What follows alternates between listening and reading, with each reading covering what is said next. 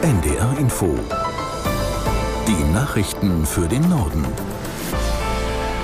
Um 13.30 Uhr mit Martin Wilhelmi. Die Feuerpause im Nahen Osten hält weiter. Heute sollen nach jüngsten israelischen Angaben 14 Geisel der Hamas freigelassen werden, im Austausch für 42 palästinensische Häftlinge. Aus der NDR Nachrichtenredaktion Felix Tenbaum. Unter den Geiseln, die freigelassen werden sollen, sind nach Angaben des Büros von Israels Premierminister Netanyahu acht Kinder.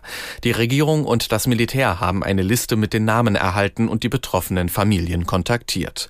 Die zwischen der islamistischen Hamas und Israel getroffene Vereinbarung sieht vor, dass insgesamt etwa 50 Geiseln sowie 150 palästinensische Gefangene freikommen sollen. Es besteht offenbar die Option, dass die Feuerpause, die eigentlich vier Tage gelten soll, durch einen weiteren Austausch noch verlängert wird.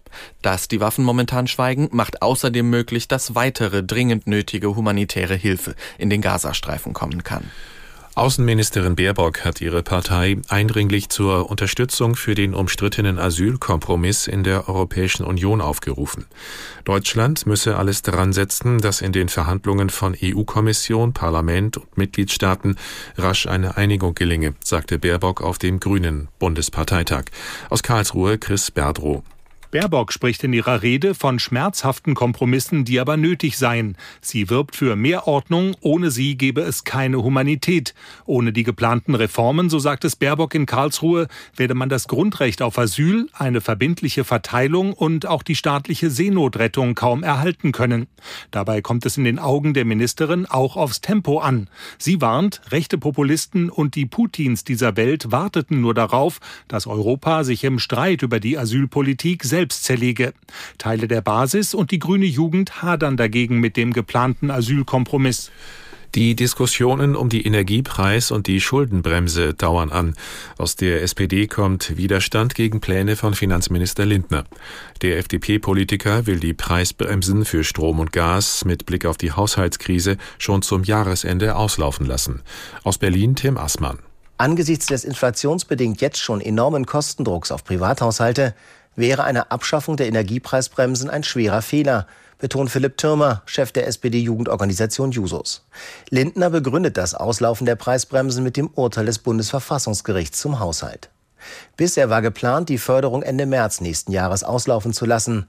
Unterdessen dauert die Debatte über die Zukunft der Schuldenbremse an. Die Gewerkschaft Verdi fordert eine Aussetzung auch für das nächste Jahr.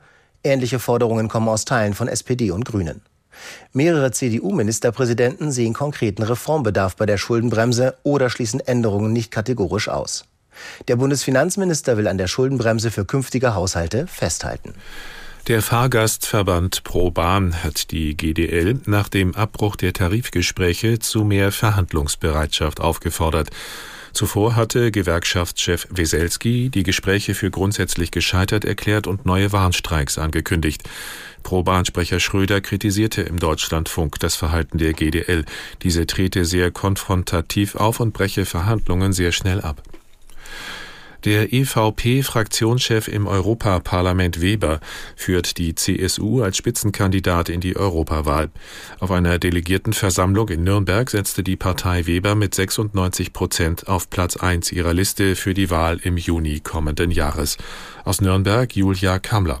Zuvor hatte Weber in seiner Rede drei Themen gesetzt. Wohlstand erhalten, Frieden sichern und Migration regeln. Gegner im Wahlkampf Nummer eins, die rot-grüne Ideologie, die sich auch im Europäischen Parlament zeige und an der Realität zerbreche. Nummer zwei, die Freien Wähler, die bei der Europawahl bundesweit antreten und daher, so Weber, die bayerischen Interessen in Brüssel nur ungenügend vertreten können. Und Nummer drei, Neonazis, wie Weber Mitglieder der AfD nennt. Von denen dürfe man sich das beste Europa, das wir je hatten, nicht kaputt machen lassen. Auf Madagaskar kann der bisherige Präsident Rajoelina trotz massiver Proteste der Opposition für weitere fünf Jahre regieren. Rajoelina erhielt die absolute Mehrheit der Stimmen. Aus Johannesburg Karin Wehrheim. Knapp 59 Prozent der gültigen Stimmen erhielt der 39-jährige Ex-DJ und bisherige Staatspräsident André Rajoelina im ersten Wahlgang am Donnerstag vergangener Woche. Das teilte die Nationale Wahlkommission Madagaskars als vorläufiges Endergebnis heute Vormittag mit. Noch vor der Bekanntgabe erklärten zehn der insgesamt 13 Kandidatinnen und Kandidaten das Wahlergebnis für nicht legitim. Sie hatten zum Boykott der Wahl aufgerufen. Der Hauptgrund, Rajoelina hätte laut Verfassung die madagassische Staatsbürgerschaft aberkannt werden werden müssen, als er vor Jahren die französische erhielt. Und das waren die Nachrichten.